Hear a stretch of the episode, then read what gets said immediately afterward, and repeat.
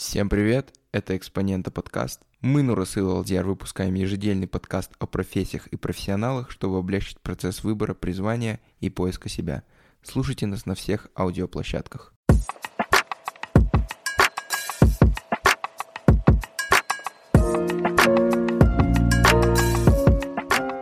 Всем привет! Сегодня у нас в гостях Казбек Кукенов, э, подкаст «Сила талантов». Казбек, здравствуйте. Да, привет, ребят, привет, слушатели. Привет всем. Да, Казбек, он эксперт по развитию сильных сторон, и еще он автор подкаста «Сила талантов». Это, наверное, один из самых популярных подкастов в нашей стране. Ну, то есть я там открывал чарты и смотрел. Ну, «Сила талантов» он всегда где-то в топ-10, в топ-5 залетает. Топ-1 self-development.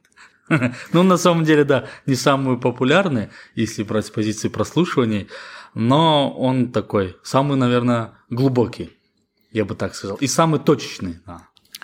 Да, так что слушайте подкаст «Сила талантов». И, наверное, наш первый вопрос – это чем вы сейчас занимаетесь? Кто вы по жизни?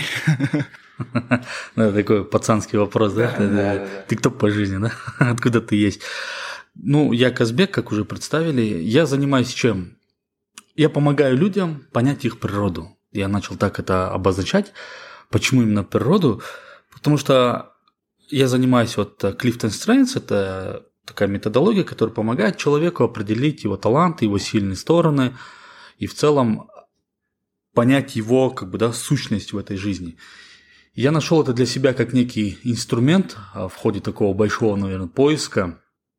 Точнее, я даже не искал, а просто шел, делал по инерции. Вот сейчас мы с вами, да, об этом будем говорить, как наша, можно сказать, суть это, этой записи, да, нашей. Я просто делал то, что мне нравится. Я был тренером, я был волонтером очень много лет, и по сей день волонтер. Я, я вообще учился на международника. И вот таким вот образом это начало все идти. И в итоге, буквально сколько, 3-4 года назад я прошел к тому, что я встретил этот инструмент, и сейчас я понял, в чем заключается то, что я должен делать. Это помогать людям, узнавать их природу. А на что это влияет? А это влияет на все. Это влияет на отношения, это влияет на работу, в целом на такое счастливое состояние. Это, наверное, один из таких э, ключевых моментов. А если говорить прям точно, как профессия, ну, любят э, люди называть там, коуч. Да? Я больше предпочитаю называться там коуч-консультант, потому что я больше еще и консультирую. Мне приходится это делать в специфику вот моей деятельности. Я еще тренер по практике углехождения. Вот Алдиар проходил. Да, я Вау, проходил углехождение. Такая прикольная вещь, потому что это я когда впервые туда пошел, у меня был такой скептицизм, то есть я думал, ну что это там, просто люди собрались покричать, поорать. Я прочитал, э, как бы, прочитал научное обоснование, я немного боялся, но я понял, что я думал, блин, сожгут у меня ноги или нет. Ну там, в общем, по науке все нормально в том плане, там создается такая воздушная прослойка, и, в общем, ноги по-любому не обгорят. Но на самом деле это такой прикольный experience, это такая духовная практика, я не могу сказать, что я прям ее сильно понял, может, в силу возраста, но я просто, как бы, когда меня спрашивают, а, а вот я ходил по углям, такой, как чек, вот. Ну, мы делали небольшой background check у вас и знаем то, что вы учились в КазНУ на международных отношениях. Да, да вы это только что сказали, да, да, на международника, да. И вы участвовали волонтером при НАТО, я смотрел, что-то там было, РИЦ при НАТО. И Можете рассказать, как, как вы пошли вообще? Потому что у нас подкаст о профессиях и призваниях, то есть и школьники, когда они выбирают профессию, они во многом просто дают ЕНТ, и там куда попадут на грант. Можете рассказать, как вы попали на международные отношения? Ох, это вообще очень такой интересный путь. А, ну, для меня лично, да, это очень такие интересные. Почему? Потому что в девятом классе у меня было два понимания, куда я хочу идти. Да? Два, два варианта, точнее. Это, во-первых, я думал на военную пойти, на военную школу, потому что в девятом классе я уже мог готовить одиннадцатиклассников к маршированию, да, вот эти все солдатские приемы. Я, наверное, был один из э, тех, кто очень быстро собирает и там, разбирает э, автомат в школе. Ну, как бы вот очень хорошо это все шло, при этом я очень четко и грамотно умел отдавать приказы и это все делать. И наш военрук школьный, он мне говорил, если ты хочешь, я как бы тебе помогу поступить. То есть вы, получается, были первый атаман, да, в школе такой? Не, не совсем. И, и у меня не было такой дерзости или еще чего-либо. Я просто был а, сам с собой, да, грубо говоря. И вот у меня был выбор пойти на переводческое дело или пойти на военное. Но потом вот в моей жизни случилось то, что а, в один момент я просто я потерял родителей обоих с разницей в полтора года. И в этот момент, когда моей мамы родная сестренка, моя тетя, это моя вторая мама, она взяла как бы на нас такое а, опекунство, да, за нас. И когда я сказал, что я хочу пойти в военную школу, да, мне, мне это нравится, у меня, у меня есть данные, физика позволяет, почему бы и да, почему бы не пойти, а потом я буду военным переводчиком, я думал, что-то вроде вот миротворческих войск пойти, да, вот в эту сферу меня прям это очень сильно все привлекало, но тогда мне тетя сказала, Слушай, вот э, и так у нас сейчас вот произошло то, но у нас за три года мы потеряли очень большое количество людей, пять или пять, пять человек. Пять человек просто за один момент, они всех не стало их, да. И она говорит, ну, как бы неспокойное время, поэтому давай лучше иди на гражданскую что-нибудь. А это будет намного лучше. Я буду спокойный, все мы будем спокойны. И в этот момент я ее послушал, и на самом деле я не пожалел.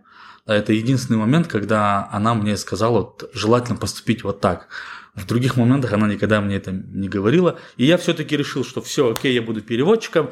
Потом я думал, буду поступать в КИМЭП, но есть такое понимание, я учился в дерев... деревенской школе, когда начинают учителя всем говорить, какой КИМЭП, ты туда не поступишь, да, да, да, там да. слишком дорого, там гранта Там нету. да? Да, там, там такое все прям вау. А я когда-то был вот в лагере после девятого класса и познакомился там с одной его девочкой, а ее брат закончил КИМЭП, она сама там училась, и она готова была помочь мне туда прям подготовиться, все экзамены сдать, посмотреть. Тогда еще, кажется, были гранты в КИМЭПе. Это был 2008-2009 год.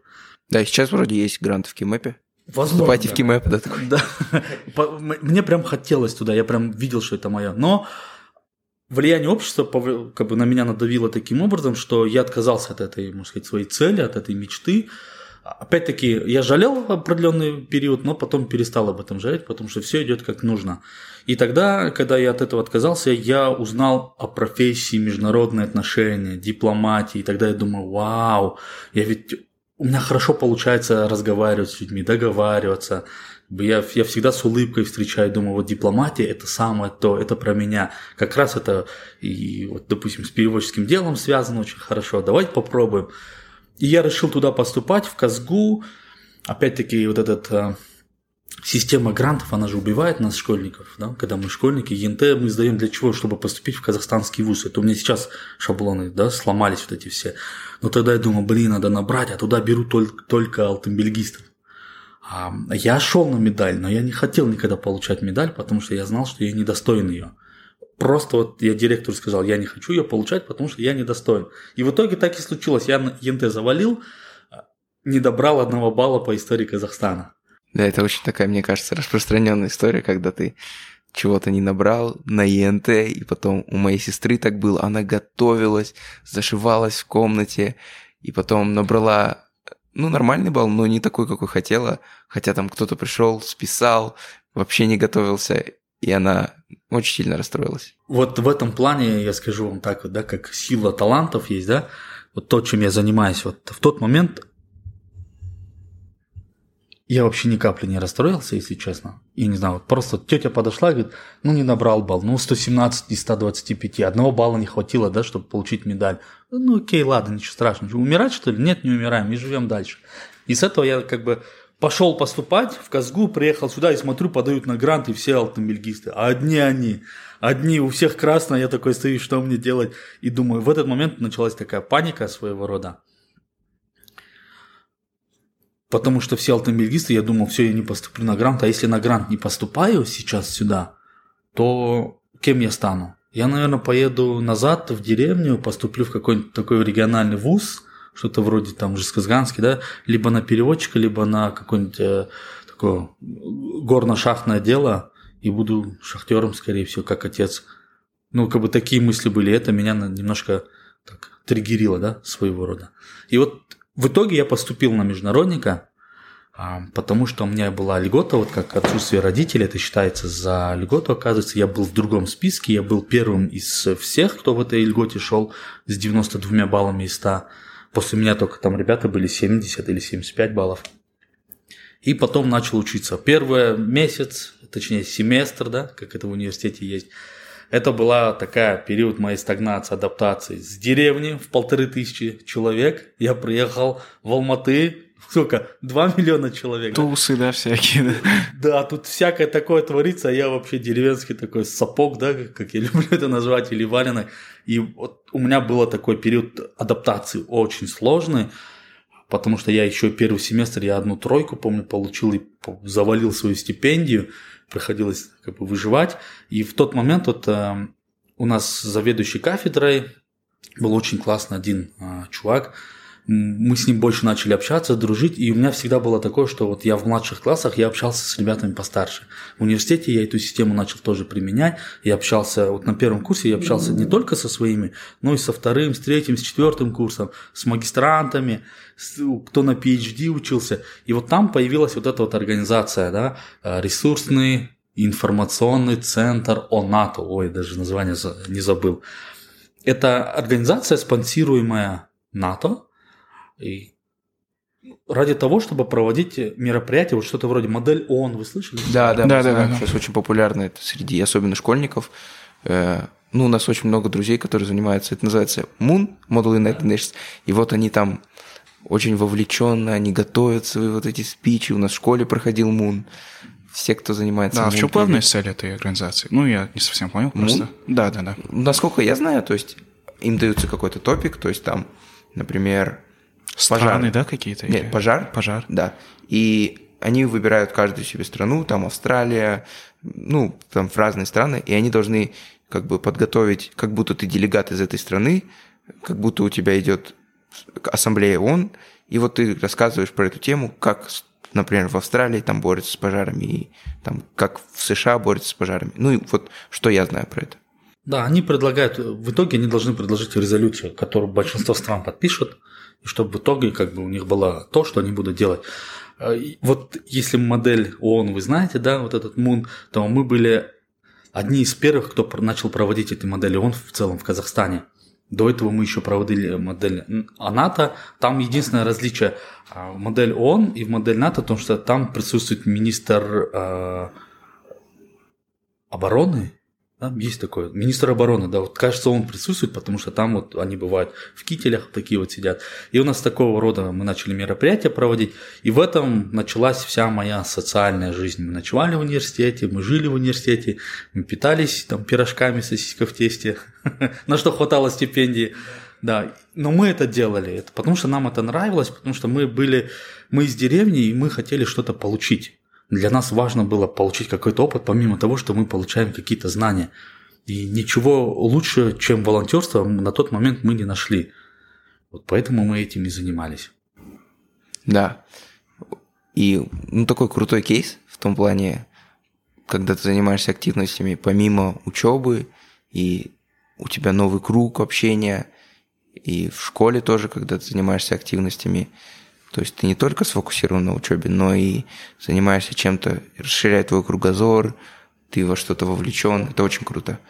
Это вообще обязательная вещь, которая нужна для каждого человека. Вот если ты учишься где-то, нельзя просто брать и учиться как стационарно ходить, да, прошел, отучился и ушел. Социальная жизнь, она должна быть. Приобщение к людям, вот вопрос умения того, как договориться да, с человеком, что-то организовать. Потому что там в любом случае ты это делаешь бесплатно, ты студент, но как бы ты, по сути, много ничего не теряешь. Вот если взять большинство студентов, вот, которые я видел в, в окружении себя, они ни в чем не нуждались. Они просто приходили на учебу и уходили. И они не заботились о том, что им нужно заплатить там за квартиру, за коммуналку, на проезд где-то деньги достать, на еду и так далее. И при этом они этим не занимались в большей степени люди не занимались этим, да, вот студенты. И думаешь, почему вы этим не занимаетесь? Мне нужно выживать, ну, не то чтобы выживать, мне нужно зарабатывать, нужно за квартиру платить, на еду, потому что я сам себе предоставлен в этой жизни.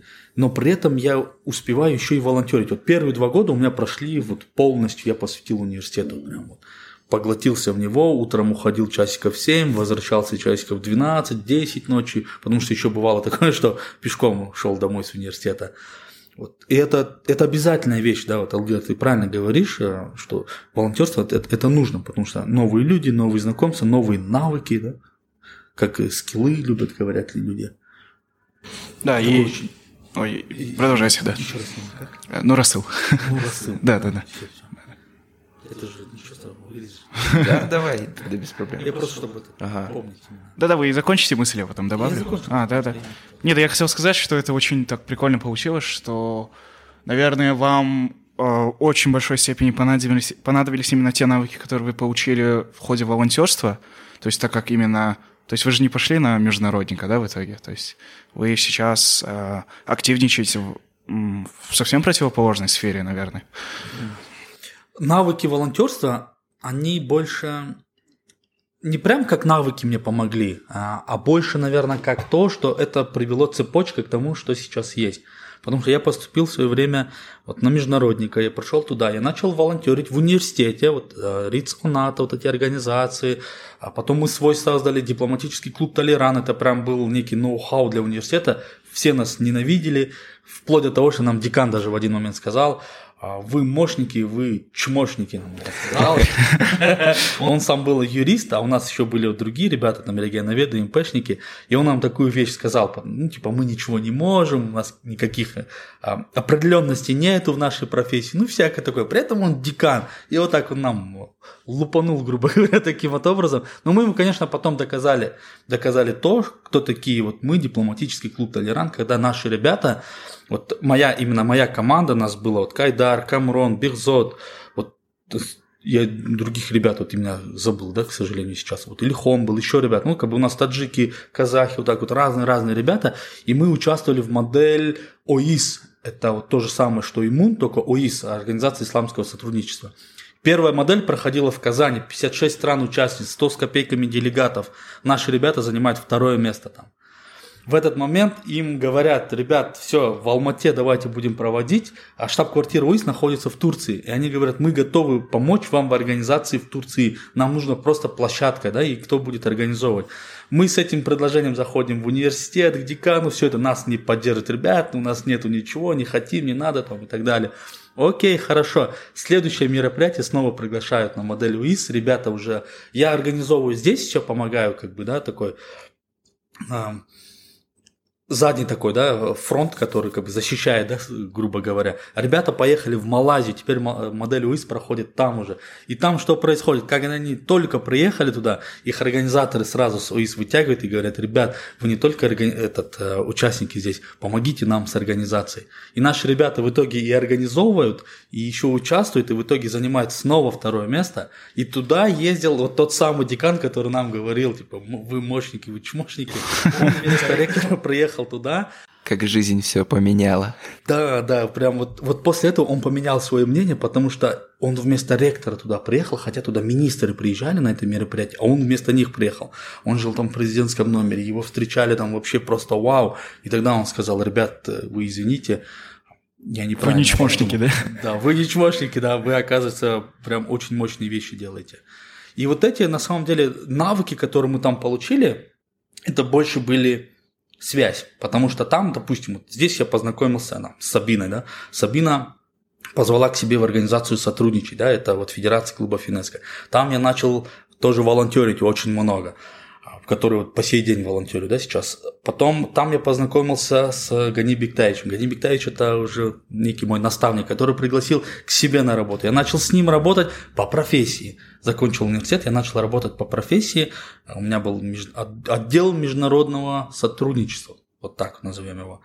Я начал там работать, и в течение трех-четырех месяцев я понял, что я просто не хочу быть международником. Мои мысли, которые я понял на третьем курсе, что я не буду никогда международником или дипломатом, они подтвердились на практике. И тогда мы с ним поговорили, э, очень хорошо по-братски так разошлись, и я ушел в степь вот э, вообще иную от международного сотрудничества. Что мне помогло вот в волонтерстве, да, в этом, это то, что были контакты, были связи. Не такие связи, там, агашки и так далее. Да, да а именно просто мои личные знакомства, когда люди видят, как я работаю, да, руководство, они видят, как я работаю, как я себя проявляю, как я ответственно себя веду, и они от этого во-первых, они это одобряют, и во-вторых, они рекомендуют всегда. Они могут что-то подсказать и так далее тебе, помочь в этом плане. Вот, и это, наверное, самая сильная помощь волонтерства. Ну, нужно понимать, что, да, какое волонтерство нужно. Но вот мне именно таким образом произошло. И вот помогло это. И вот после этого я принял решение, что я ухожу совсем в иную степь от международника. И я ни о чем не жалею, потому что здесь, опять-таки, это дипломатия, оказывается, то, что я сейчас делаю. То есть все равно это привело к тому, что вы это применяете? Да, все навыки, которые я получил в университете во время волонтерства, я все применяю. Это, это прям стопудово очевидно. Я бы, наверное, мог бы поступить в другой университет, на другую специальность, которая меня бы сейчас усилила, усиливала, да, может там на психологию пошел бы или еще куда-нибудь. Но я понимаю, что те навыки, которые я получил, они мне сейчас помогают. Единственное, да, такой вот вопрос высшего образования. Ну, 4 года, наверное, не надо тратить на, вот, на международника. Угу. Вот эту всю программу можно было сместить в 2 года и запросто выпускать крутого специалиста. Угу. Мы, ну, как бы воды очень много. Угу. Ну, с многими другими специальностями также. Угу. Да, это... Образование в Казахстане – это такая, мне кажется, большая тема, и у нее очень много граней, да, то есть Многие говорят, что не хватает практики, другие говорят то, что вот вы вообще не знаете, никогда не получали там никаких степеней, как вы можете об этом говорить. И да, ну... Да, я тоже на самом деле думал. Ну, я искал в Инстаграме и что-то почему-то не нашел ваше место высшего образования. Я думал, что вы именно там отучились на психологии. Но, наверное, то, что вы поменяли свою профессию, так, скажем так, да, это, наверное, еще лучше. Я думаю, мы к этому вернемся. А я вообще хочу спросить э, вот про что. Э, сейчас, получается, то есть нас, можно сказать, обязывают, да, выбирать школьника, свою профессию как-то. И это даже не всегда является выбором, потому что часто происходит так, что ты подаешь туда, где там баллы у тебя достают, где конкуренция меньше. И вот как справляться подростку, которому там 16-17 лет, он прожил одну пятую часть своей жизни, и ему говорят там, ну там, выбирай, что будешь делать. Это определенное давление оказывает, потому что, ну, у меня была какая-то определенная мысль, что вот я буду там инженером, да, э, и сейчас я стал задумываться об этом, потому что я подумал, а вот, блин, инженерия это круто, а вот консалтинг вообще круто. И, ну, сейчас я для себя решил, что я, наверное, пойду на какую-то техническую специальность, то есть мне вообще нравится физика, я думаю, если я там обучу 4 года, потрачу на физику или там на ту же инженерию, я думаю, то потом э, можно, в принципе, перейти в другое русло, потому что, ну, мне, мне так многие говорят, у меня много примеров, когда вот очень, очень, мне кажется, яркий пример. Знаете такой Мухтар Джакишев? Да. Он, он, э, получается, учился в Казну, и потом он перешел в МИФИ и изучал э, физику. И потом, вот как бы он настолько развил свои аналитические навыки, что потом он стал э, большим бизнесменом, большим руководителем. И поэтому, ну, у меня такой какой-то есть план. Но это, опять же, это же не для всех подходит. То есть кому-то вообще не нравятся науки, и выбирать что-то в 17 лет, э, потому что тебе родители говорят, что это так важно, что от этого зависит твоя жизнь. Ну вот, ну, можете рассказать, ну, ваше мнение об этом со стороны как коуча, да? Угу. Вообще очень классный вопрос. Наверное, один из таких а, обожаемых мной, да, этот, а, именно выбора да, профессии, как сейчас очень много говорят о профориентации. Почему нам родители говорят о выборе профессии? Вот нужно сейчас определиться, чтобы ты выбрал, чтобы ты пошел, потому что в большей степени они люди закалки советского периода, совковой, да, такой, так ее назовем. Что означает профориентация? Это означает то, что есть школьники, допустим, 100 тысяч школьников заканчивают в этом году школу. И разные министерства, министерство, допустим, образования, э, там, как э, сельхозхозяйство, допустим, да, промышленность и так далее, и так далее, вот разные вот эти подразделения, они дают запрос в Министерство, то же самое, допустим, образования, и говорят, смотрите, нам нужны допустим, аграрии говорят, да нам нужны 10 тысяч специалистов вот там в течение там, 5 лет, допустим. Нам нужны допустим, железнодорожники, столько-то человек. Учителя говорят, нам нужны учителя вот столько-то человек там через 5 лет и определенно. И это поставилось вот таким вот образом схемой. В итоге что происходит? Школьник заканчивает школу, идет в университет и учится же бесплатно. В советское время было бесплатное обучение. Он идет бесплатно учиться на те профессии, которые предоставлены, а раньше их было намного меньше, чем сейчас. И после этого что происходит? Он заканчивает университет, либо он продолжает учиться дальше, допустим, там аспирантура была, да, докторантура, и сейчас он заканчивает это все и идет работать туда, куда его направят. Раньше было такое понятие распределения. Вот они распределяли. И что происходит? Вот это и есть профориентация. Какая? То, что взяли одного человека и его профориентировали на определенную специальность, на определенную должность, и по сути его по жизни профориентировали. Вот все, он прошел этап со школьной скамьи, университет, аспирантура, докторантура, рабочее место, специалист и так далее, и все. И у него жизнь идет по одной цепочке. И они не понимают того, что, или даже не видят, что это, как бы это может быть по-другому идти. Вот я больше склоняюсь на то, что, да, как один из таких, наверное, первых советов для любого вот школьника, ни в коем случае не определяйте вуз, вот высшее учебное заведение, университет, вот эти 4 года обучения, как нечто то, э, чем вы будете заниматься всю свою жизнь. Университет или высшее образование не должно означать то, что вот это все, вот это твой выбор и как бы ставить крест на остальном. Как бы это не должно быть такое. Чаще всего, если человек не знает, что выбрать, я ему рекомендую выбрать ту специальность, которая а, будет ближе к его интересам, чтобы потом в последующем могла усилить его другие дополнительные какие-то там а, прихоти да, или увлечения. Допустим, а, Одна специальность не работает сейчас. Профориентация советского периода это не работает, потому что сейчас мир меняется очень быстро и все это идет. Допустим, человек там хочет быть в определенной профессии. Я всегда предлагаю, вот если ты знаешь, что там, допустим, ну, грантов нет, а без гранта ты не можешь учиться, полно курсов бесплатных, которые можно пройти. Это раз. Не обязательно вообще в ВУЗ идти учиться. Я сейчас не призываю школьников, да, потому что можно поругаться с родителями. У нас есть кейс, э, у нас был второй, третий год, нет, второй? Третий, третий. третий.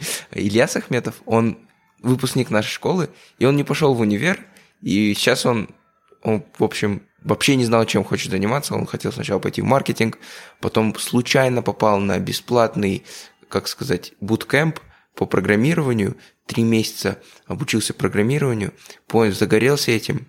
В общем, там выживал, покупал на полторы на тысячу, на 500 тенге до пиццу с колой. Да, работал в Старбаксе, да, там да, два да, дня. Да. Но все время программировал, попал на стажировку в Рахмет, устроился в Рахмет, ушел с Рахмет, и сейчас он работает в компании э, фу, как бы разработчиком. Не в ИПАМе случайно? Э, нет, он работает, называется а, Spark Technologies. Spark Logistics, да? Да, Spark Logistics. Mm-hmm. Э, то есть, Интересно. Да, вот. Это, это, это крутой момент, это очень такой крутой момент, но, к сожалению, не каждый сможет по такому пути идти. Да, для него неопределенность вот своего рода, для него это нормальная штука. А ну не у многих родителей позволят таким образом пойти. Я вот вообще склоняюсь на несколько таких вот э, выборов, да, то, что может произойти. Во-первых, можно определить вот сейчас в таком своем подростковом возрасте, перед тем, как заканчивать университет, ой, школу, определиться, вот какие специальности более-менее мне нравятся и среди них уже выбирать и какую-то просто выбрать и идти учиться. Если ты не можешь прям вот никак выбрать, и ты думаешь, ну и то, и то мне нравится, я не знаю куда, просто выбирай любую и иди. В любом случае, высшее образование, оно не будет тебя определять по жизни. Да, вот, ну, я международник, да, сижу перед вами, я учился еще в магистратуре, но я отчислился, да, и вот, пожалуйста, как бы я вообще коучингом, да, сейчас занимаюсь, тренерством, можно сказать, консультирую людей. Мое высшее образование меня не сузила в выборе да, моей деятельности, она мне помогло своими навыками, компетенциями и так далее. Другой момент есть очень важный, это то, что школьнику можно взять перерыв. Вот этот год, у меня есть такие тоже среди моих знакомых такие кейсы, когда одна девочка просто маме сказала своей, мама, вот я заканчиваю школу, я не буду никуда поступать, нигде не буду учиться этот первый год, я буду практиковаться, я буду пробовать. Я пойду поработаю там, поработаю здесь, поработаю там. И она выбрала несколько профессий, она начала пробовать это все в течение этого года. Но уже к зиме ближе, после того, как она закончила школу, она поняла, куда она хочет. Весной она начала подавать на вот эти программы, и в итоге она там, вот, в сентябре или в августе уехала в Испанию и начала учиться. По выбранной своей профессии. Она говорит, вот это мне нравится, вот все, теперь я кайфую. Вот, пожалуйста. И здесь важна очень такая практика. Сейчас говорить советы школьнику, да, иди за своей мечтой, там, то, что ты хочешь, то и делай. Ну, это, конечно, круто, это можно все делать. Но есть тот, э, в любом случае, этот фактор, который влияет, да, против родителей очень сложно идти. И в любом случае, они желают всегда хорошего ведь. И нельзя против них идти. Это, это как бы есть такой, да, очень важный момент. Нельзя идти против родителей. Во-первых, когда ты был маленький, они за тобой ухаживали, они тебя на ноги ставили, да, они тебя кормили с ложки и так далее, там, подгузники твои убирали. И как бы здесь нужно просто разговаривать, здесь нужно просто договариваться. Потому что с любым родителем, вот с любым родителем можно договориться. Вот можно прийти к такой вот определенной своей договоренности. Я думаю, вот, вот такие вот пути. Есть, конечно, вот так, куда вообще никуда не идти, пробовать то, что мне там нравится, и все это делать. Это, конечно, прикольно. Но я думаю, что высшее образование, даже не высшее образование, знаете, а вот студенческая жизнь, ее, мне кажется, нужно прочувствовать, посмотреть, хотя бы пообщаться ради количество вот этого да, людей, ради общества, увидеть, как вообще у людей происходит, что происходит и так далее. С выбором в этот э, примерно понятно, да, рассказал? Да, да, нормально. Да, думаю, очень познавательно получилось. На самом деле, вот э, мой довольно мой учитель Нурсултан, который мне преподает э, олимпиадную математику, он то же самое говорит на самом деле, ну что-то похожее, то что если не знаешь, что выбрать, выбери примерно то, что нравится, и если что, потом сможешь поменять, это не проблема. То есть, но на самом деле, да, очень многие боятся этого, этой перемены, то есть как, то есть вы же сами сказали, что вы в какой-то момент просто договорились со, со своим боссом, ушли вообще в другую степь, да, получается. Да, для многих это является очень стрессовым моментом, потому что это может казаться, что вот я там профукал 5 лет своей жизни, 10 лет своей жизни – но на самом деле это не так. На самом деле, если не нравится, то да, лучше набраться смелости и попробовать поменять. Если не нравится, если еще и вот вообще, если ты не кайфуешь от этого. Вот у меня таких, знаете, несколько тоже кейсов есть. Вот у меня моя спутница, да, она тоже 10 лет, больше 10 лет она была финансистом в экономике, да, в Big Four работала и так далее. В один момент, вот считайте, да, человеку 30 лет, она полностью меняет свою профессию, она ушла в бизнес-анализ. Она бизнес-аналитик сейчас. Вот с нуля полностью взяла и поменяла. И я вот в 25 так сделал, да, когда у меня было 24 мне тогда точнее было, когда я был международ... руководителем отдела международного сотрудничества, ушел. Вот угадайте, куда я ушел работать? А, Жана Урпак? Не совсем Жана Урпак. Жана Урпак тогда еще не было, только задатки его были. Я ушел в обычный лагерь обычным вожатым воспитателем. Есть такой лагерь, Армандала называется. Сильно. работает директор, да, Бибигули Мурбек, это мой наставник вот в сфере э, лагерей, именно детских лагерей. Когда-то в одиннадцатом году она в меня поверила, приняла как вожатого, и как бы она не пожалела, я, соответственно, не пожалел. И я ушел к ней, просто приехал с сумкой, и сказал, все, я хочу вот э, быть. Она говорит, ты старый. Я говорю, ничего страшного, сойдет. И вот в итоге она мне дает и отряд, и всю команду вожатых, а это 50 человек. И я начал вот это работать, и я понял, что, блин, вот она, это, это мое. Работа с командой, работа так заряженной, да, молодой командой, работа где-то с подростками, с людьми, что-то давать им, обучать их чему-то, это то, что мне нравится. И, и после этого там мы, к сожалению, в этом лагере, там были у меня огромные перспективы, огромные амбиции, но мы с владельцем этого, можно сказать, заведения, да, этой организации, мы не сошлись в мыслях. Потом я понял, почему мы не сошлись, да, но это уже такие вот личные моменты. И вот в этот момент как раз создавался Жанна Пак, Асхат создавал Жан, этот э, Жанна Пак. Асхат Абжанов. Да, Асхат Абжанов, очень классный, э, крутой вот тренер. И он создавал, и тогда я увидел его объявление и решил написать ему, я написал ему в Фейсбуке, он говорит, приходи, И мы начали вместе работать вот после этого момента. С момента вот основания же Нурпака, да, я, я проработал там два года.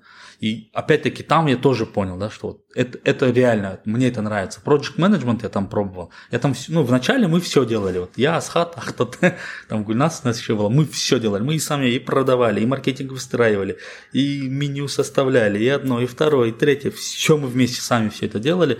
Ну, и сейчас, соответственно, школа как бы как очень сильно она выросла. Да, это Ты довольно... слышал про Жанурпак? Нет, я вот услышал вчера, да, когда ты мне об этом сказал. меня, я, наверное, поделюсь такой историей. Асхат, когда он выступает, он, уже все, наверное, знают, он дает деньги. И все, когда вот выступает Асхат Абжан, так, все, идем на первый ряд, садимся. И в чем его фишка? Он говорит, у меня есть тысяча тенге, э, вот так достает. Он говорит, э, что вы сделаете, чтобы ее заработать? И, ну, там фишка в том, что нужно встать и поднять и забрать деньги. Ну, я, я сидел в аудитории, он выступал перед нами во время ISIC, э, и я, я решил такой, немного подумал, так, это что-то, вспомнил Волк с Уолл-стрит, еще что-то, и решил, встал, и он сказал, вот, он красавчик, взял деньги. Да, такая интересная история небольшая. Да, Ауди красавчик. Там, вот если немножко дополнить, да, Алдиар, вот это вот, э, как это все проходит, многие тренеры это применяют, эту фишку, они задают вопрос в зал, да, кому нужны деньги, и все поднимают руки, мне, мне, или там кто-то вообще отвечает, всем нужны деньги, ну, как бы не всем, если кто-то не поднял руку, значит, ему не нужно, а потом тренер достает из э, кармана купюру какую-нибудь там, штуку, две, пять иногда, да, у всех по-разному, кто-то 100 баксов достает, чем больше сумма, тем становится страшнее людям. И он задает, а кому нужны вот сейчас, там, допустим, 5000 тенге, да? И все такие стоят, руку тянут, мне нужны, а кто-то вообще в шоке. В смысле, а в чем подвох? И он ходит и задает вопрос, кому нужны, до того момента, пока кто-то не подойдет и не заберет у него из руки этот. Ну, это говорит о многом, это о возможности, говорит, того, что человек сидит там и думает, вот если я сейчас возьму, а что мне скажут? А если меня заставят там отжиматься или танцевать, или он как-то там деньги уберет, что-то произойдет? у человеческие мысли, они начинают вот докучивать вот этого всего, хотя так нельзя делать. Если тебе как бы предложили, если это все окей, да, как бы все экологично, все в рамках морали, почему бы и да? Ну, это такая вот крутая фишка от, от, от тренера, да. Да, Да, вы получше молодец. рассказали. И что, ты этот забрал деньги в итоге? Да, я забрал деньги. э, Купил донерку, да? Мне кажется, воды себе купил. Э, Да, ну, Нет, такая. да, я хочу сказать то, что это довольно часто, да, то есть, мне кажется, чаще случаи, когда ты не работаешь по профессии, чем случаи, когда ты работаешь по профессии. Вот у тебя мама, допустим, работает по профессии?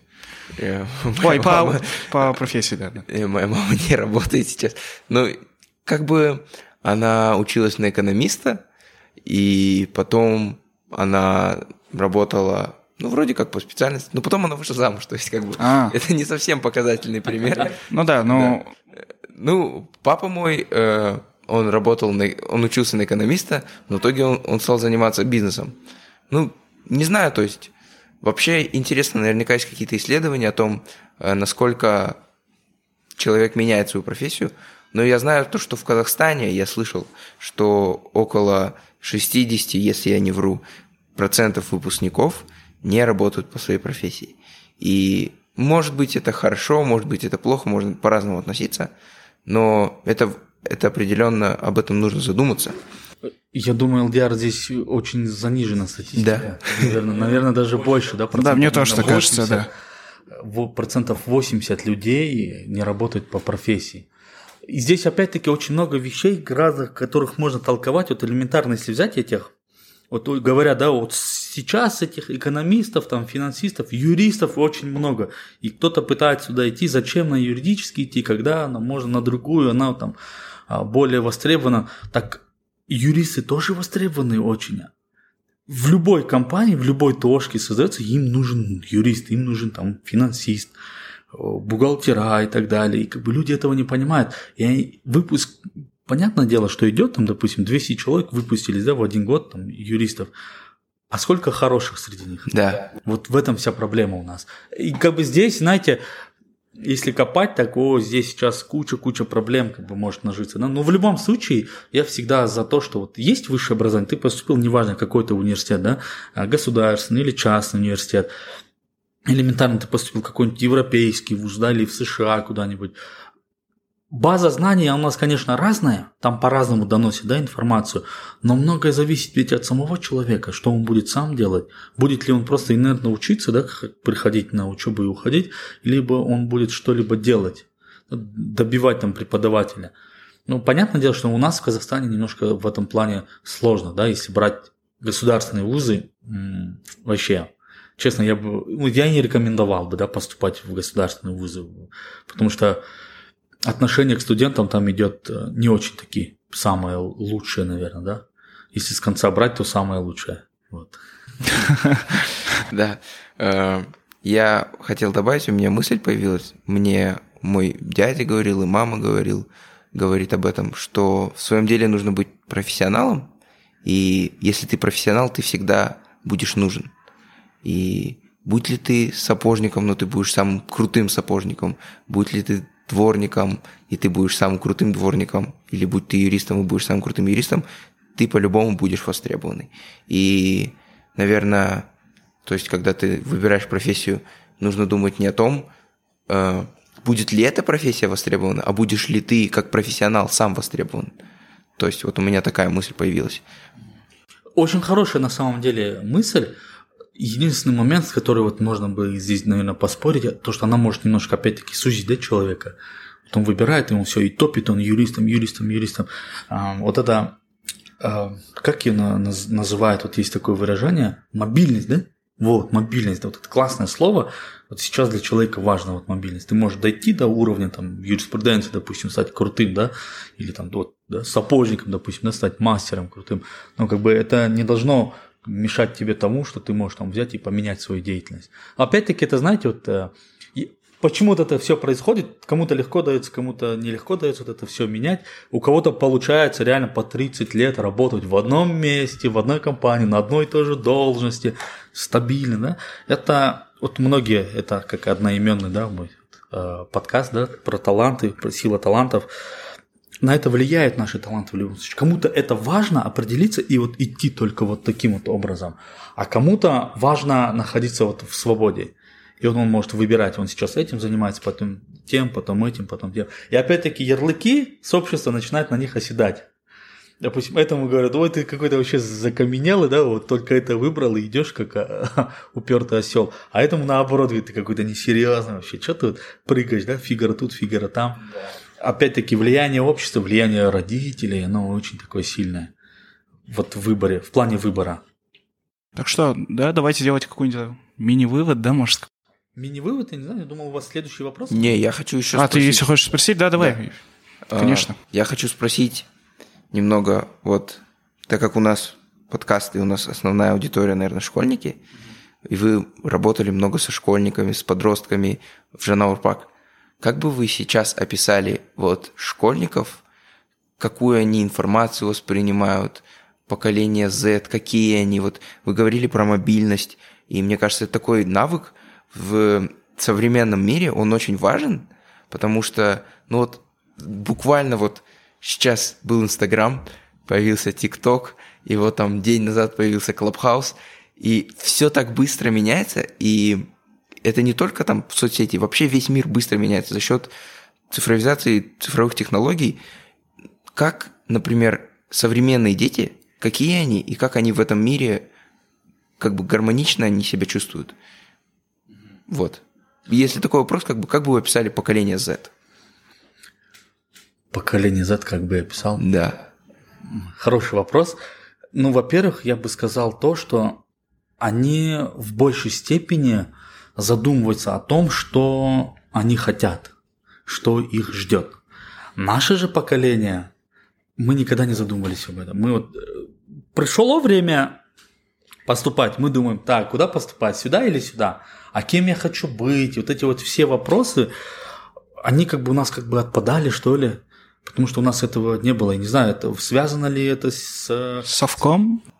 Мне кажется, это связано немного такая экономическая часть, то есть нет, когда был развал Союза, был такой кризис, и Возможно. Плюс у нас, у нас же телефонов тогда не было. Вот я, допустим, я заканчивал 11 класс, у, меня появился тогда вот один этот кнопочный телефон. Да? Ну, я в деревне жил, окей, возможно, у кого-то был интернет там слабый и так далее. А сейчас очень много всего начало появляться. Я не знаю, это так или не так, но вот работая подростками, с поколением Z, я понял одно, что они знают, чего они хотят. Точнее, они даже задумываются об этом вопросе. Да? Может, многие не знают, но они задумываются, они ищут смысл. Они задаются вопросом, а для чего, а зачем, а почему. И очень много вопросов, и они ищут на них ответы. И почему сейчас стали популярны да, всякие вот форматы тренингов, тот же самый жанр пак почему стал популярен, да? Потому что ребята, вот поколение сейчас, оно задается этим вопросом. И это важно для них. И я бы описал их такие вот. У них есть мобильность, да, больше, чем у моего поколения, у подростков. Единственное, да, есть один очень важный такой вот момент. А, поколению Z легко заблудиться. А заблудиться в состоянии невежества. Потому что влияние, вот это информационное влияние, оно очень сильное, и влияние неправильных, наверное, норм поведения, да, такого рода вот форматов, какой-то некой этики, оно очень сильно влияет, и поколение Z очень сильно ведется на это. Да они увидели что-то, кто-то из а, публичных личностей может что-то заявить, допустим, и все, для них это такое, вау, он сказал, они все вперед. Они не смотрят на мораль, как бы на вот эти вещи. Вот в этом плане есть как бы а, то, что поколение Z, оно немножко может немножко заблудиться. Потому что а, не то чтобы то, что хорошо или то, что плохо, или там мир меняется или каким-то образом. Есть просто а, некая, ну, грубо говоря, там есть четкое разделение, да, там вот а, мужчина женщина, да, есть четкое разделение. Есть некие такие при, нормы приличия, да, поведения. Просто а, не потому, что я Булада, да, допустим, а, а потому что это по-другому, вот это не, не соответствует природе мужчины или не соответствует да, природе да, женщины. Да. И вот поколение Z немножко подвержено тому, что они идут вот в радикальности. Да, это, э, ну, это сейчас очень, как бы, очень много обсуждается об этом, об этом говорят. И такая очень тонкая тема, мне кажется очень тонкая тема, очень щепетильная да. тема. Я поэтому ее сейчас аккуратно так затрагиваю, потому что слишком много информационного поля, очень много всего. И вот, да, классный момент. Фильтр, фильтр у поколения Z работает чуть-чуть по-другому.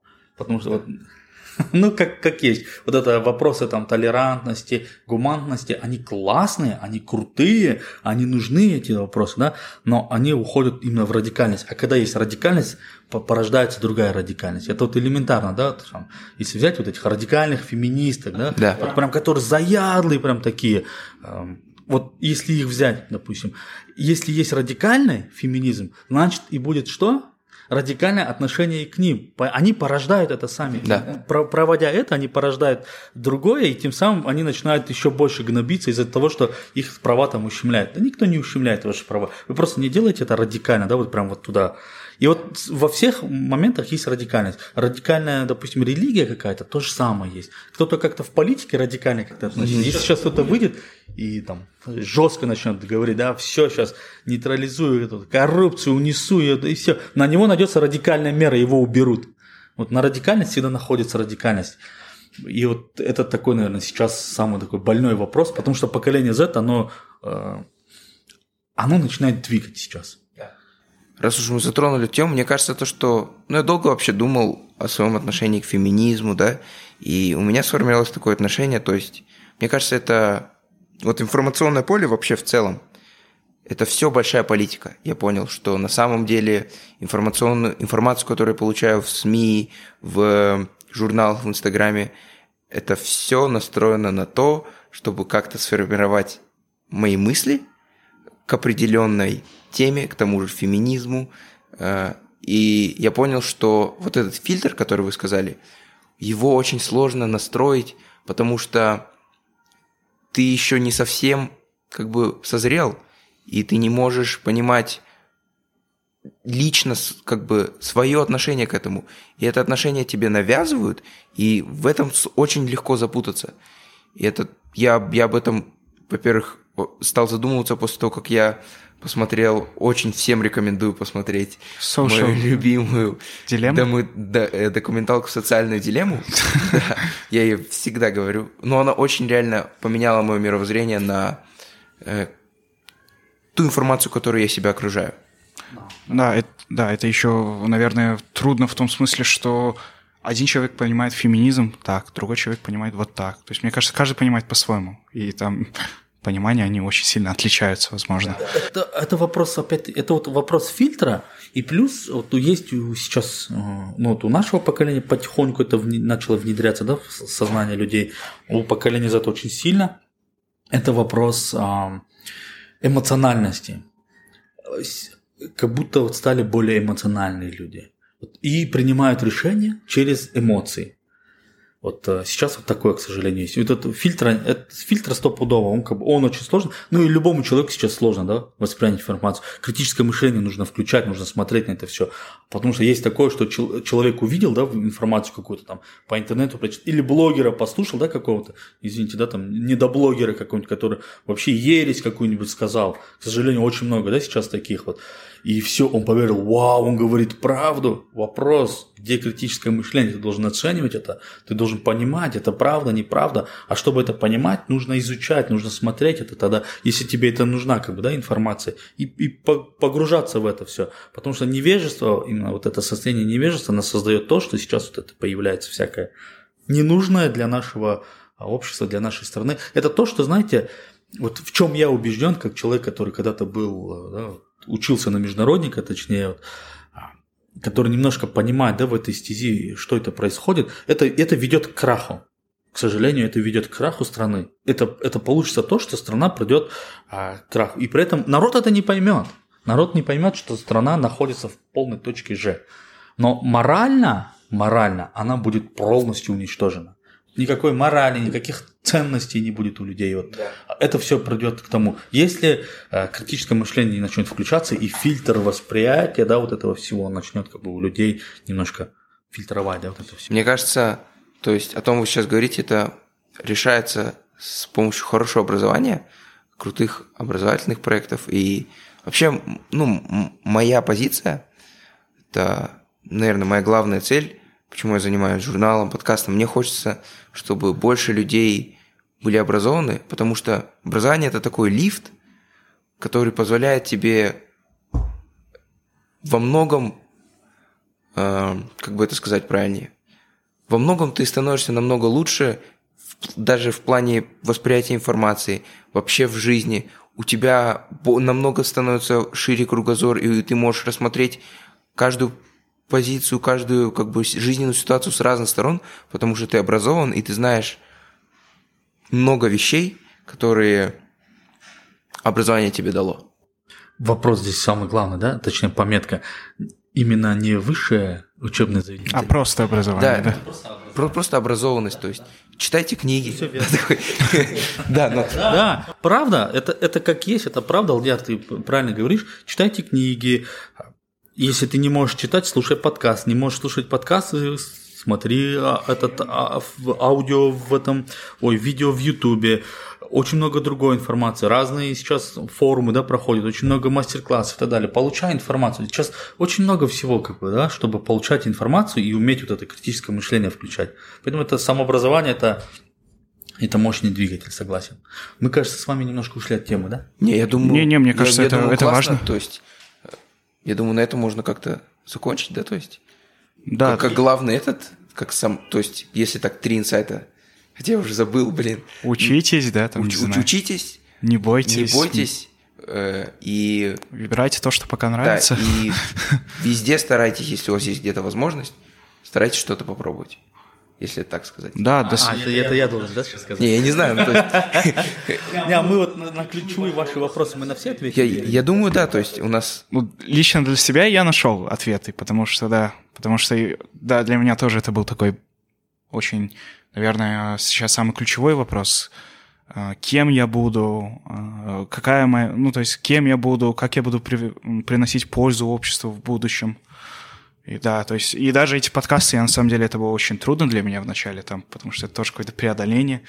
Ну, то есть, там, нас, конечно, немного слушает, но то, что, допустим, слушает полтора человека, да, это тоже как-то немного э, давило на меня вначале, но потом я как-то проникся, это мне очень начало нравиться. Сейчас я кайфую от процесса, на самом деле.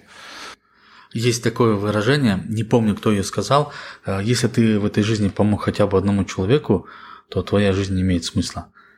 Поэтому в любом случае, даже если у вас там немного так прослушивания, как бы, смысл есть. В любом случае, кто-то от этого что-то получает.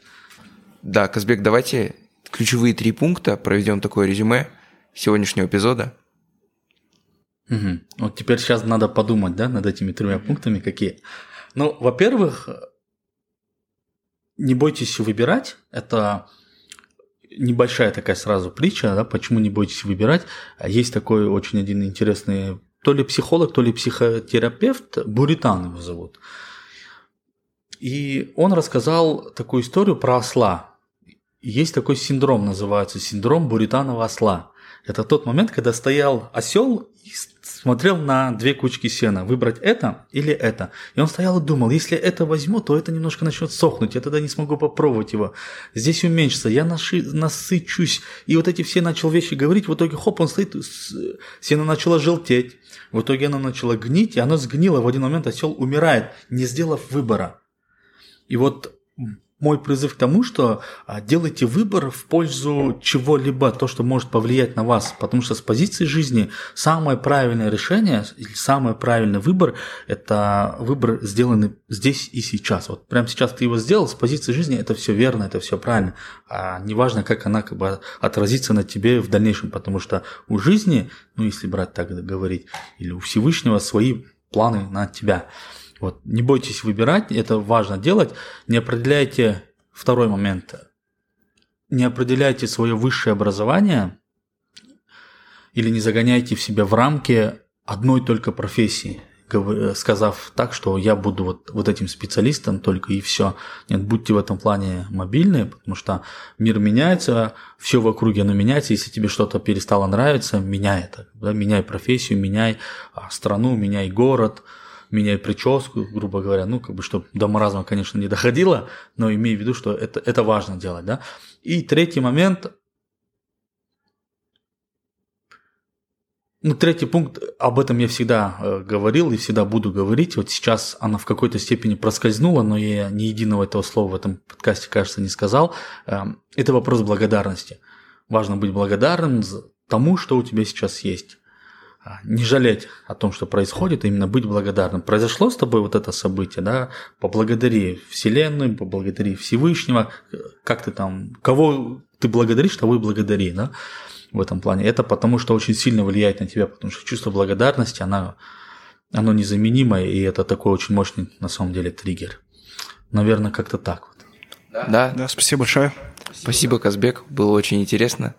Давайте Спасибо ресторану «Саду» за предоставленную локацию. Слушайте подкаст Казбека «Сила талантов». Слушайте «Экспонента» подкаст. Всем удачи, всем пока. До свидания. Спасибо.